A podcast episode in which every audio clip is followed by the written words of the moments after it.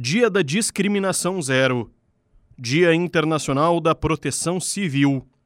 1565. Data de fundação da cidade do Rio de Janeiro. 1845.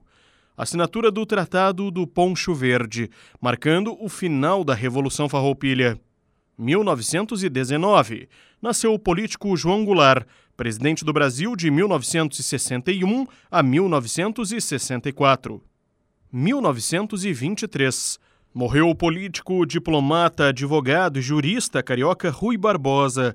Em 1907, ele chefiou a delegação brasileira na Segunda Conferência de Paz, em Haia, onde se destacou por defender a igualdade jurídica das nações. Pela atuação, recebeu o apelido Águia de Haia. 1949. Nasceu Jorge Aragão, cantor, sambista e compositor de vários sucessos, como Coisinha do Pai. 1994. O Nirvana fez o último show antes do suicídio de Kurt Cobain. A apresentação foi em um terminal de aeroporto em Munique, na Alemanha. A energia acabou durante o show e a banda improvisou um set acústico.